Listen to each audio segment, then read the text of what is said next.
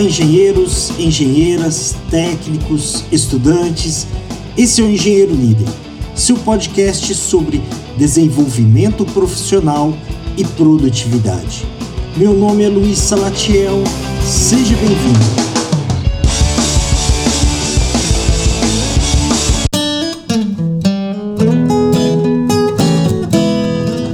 Conheça os cursos online do Engenheiro Líder, Gestão da Terceirização, Liderança para Engenheiros e o Saindo na Frente, para estudantes e recém-formados que buscam a primeira oportunidade. Também acesse no nosso site o site de vagas para você cadastrar o seu currículo, para você conhecer as oportunidades na área de engenharia.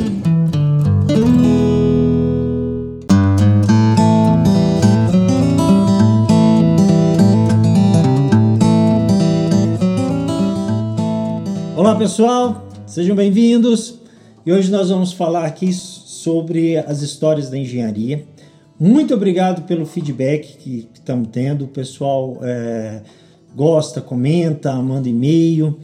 E, e, acredito que está sendo um trabalho prazeroso é, para mim, que, que faço, que é, muitas vezes já tem esse conhecimento, mas dou uma nova pesquisada. E para você que está curtindo, que está participando. E hoje nós vamos falar sobre Robert Hooke, o famoso pela lei de Hooke, que todos os engenheiros estudam logo nos, é, nos primeiros anos da faculdade, que é o nosso famoso gráfico tensão-deformação. E é, Hooke, só por esse gráfico, por isso que nós estudamos, né? É, ele já demonstra a sua importância histórica. Então, relembrando, é todo o material ele vai se deformar em função da tensão aplicada sobre ele. E essa, tens, e, e essa deformação ela pode ser é, elástica, onde ela retorna para a posição é, inicial, ou ela pode ser plástica. E todos os outros detalhes que você tem no gráfico. E isso é importante para definir ah, o material, quando nós queremos que ele é, vá para o regime plástico, quando ele, nós queremos que ele volte e esteja somente no regime elástico. Então, foi muito importante o trabalho do, do Robert Hooke. É, ele nasceu em 1653 e morreu aí em 1703. Ele é um cientista inglês, é, estudou em Oxford e fez uh, o microscópio múltiplos de várias lentes, desenvolveu o relógio portátil, a mola. Então, os relógios antigamente eh, eles ficavam eram fixos e ficavam instalados em determinado local. E ele fez o relógio portátil, que você podia utilizar ele em vários locais. Não ainda o relógio de pulso. Ele criou a junta universal a junta universal para nós da engenharia mecânica é o famoso cardan. Então, o cardan que é utilizado é, na, na, transmissão é, do, do, de sistemas rotativos, né? E você consegue fazer aí a utilização dele em vários graus para transmitir essa rotação e o torque envolvido nessa condição. Então, isso foi desenvolvido por ele além da famosa lei da elasticidade, o gráfico nosso de tensão deformação. Então ele fez bastante, é, criou, né, inventou bastante coisas interessantes. Mas é, continuando a sua história, relembrando que todos, praticamente todos os grandes inventores ou engenheiros dessa época, né, todos eles tiveram uma infância difícil, todos eles é, passaram muitas vezes por doença que impediam de ter a escola normal.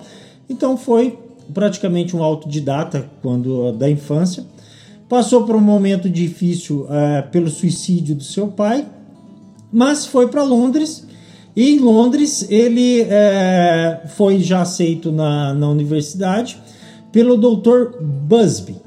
Esse senhor, né, que era o reitor da universidade, eles se tornaram muito, muito amigos e foi até um incentivador de Hulk. Então, assim, é, principalmente nessa época, na nossa época hoje ainda é importante você ter um padrinho forte, né? Mas nessa época era muito mais importante. Então, é, o Dr. Busby ele fez ele foi um incentivador e acompanhou todo o desenvolvimento é, de Hulk. E agora entram uns detalhes bem interessantes. Na universidade, o Hulk ele foi assistente do Robert Boyle, que fez os, um dos primeiros estudos com relação ao vapor, com relação às questões de é, temperatura e volume, pressão e volume, que desenvolveu esses primeiros estudos.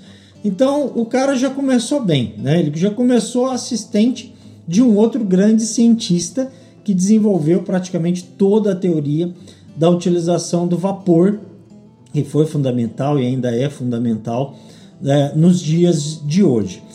É, em Londres, nessa época também, teve um grande é, incêndio que devastou praticamente toda a cidade. Isso foi em 1666. E o nosso amigo Robert Hooke, ele foi assistente do arquiteto Christopher Wenderbolt. O nome é bem complicadinho aqui, eu tô até checando. E ele foi assistente desse arquiteto, que é considerado também um dos grandes arquitetos é, que existiu e até hoje é muito renomado pelo trabalho que ele fez na reconstrução de Londres.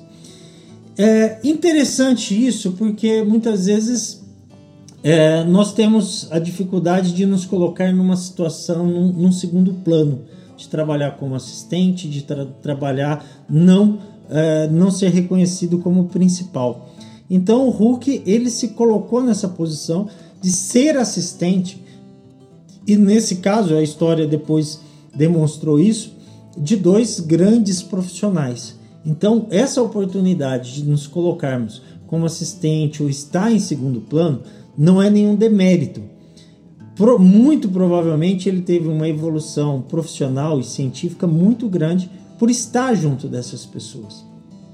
E uh, o que mais me chamou a atenção da história de Hulk é o que eu vou contar agora para vocês, que Uh, e, e, o mundo profissional e o mundo científico, ele tem isso, né? O mundo ele não é uh, somente paz e amor. E o Hulk, ele teve uma treta muito grande, um problema muito sério, simplesmente com Isaac Newton, só. Não é? Então, assim, nesse período que eles é, estavam na, na universidade, eram cientistas e trabalhavam, é, e já eram condecorados com isso, Hooke teve um problema muito sério com Isaac Newton. Isso se deve a quê? Que Isaac Newton foi apresentar um trabalho científico e Hooke criticou demais esse trabalho. Ele foi muito. É, fez várias críticas e, e, críticas em público com relação ao trabalho do, do, do Isaac Newton. E eles se tornaram inimigos, a ponto de que quando Hooke ele é, morreu, na, no, no, grupo né, de, de trabalhos que eles tinham, Isaac Newton é, mandou retirar né, todos os autorretratos do, de Hulk e tudo aquilo que muitas vezes poderiam relembrar ou remeter a isso. Então eles foram inimigos, é, não, se, não, não se davam um com o outro, e isso é interessante é, mostrar nessas personalidades, né? Que tinham as, as suas ideias fortes e tinham de, defendiam seus conceitos fortemente. E ao longo do tempo, alguns se mostraram equivocados e outros se mostraram é, importantes. Então, dessa história de Robert Hooke fica essas, é, essas duas situações muito importantes.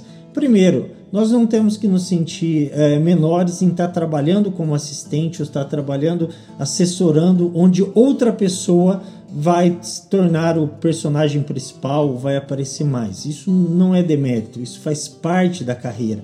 Você é, está nessa posição. E por outro lado, é você defender as suas ideias, você é, essas inimizades profissionais e científicas, elas acabam ocorrendo por um defender um ponto de vista, outro defender, defender um, um, uma outra ideia. Então isso é natural, isso é a vida, né? E a história nos ensina isso. Valeu, pessoal, até a próxima.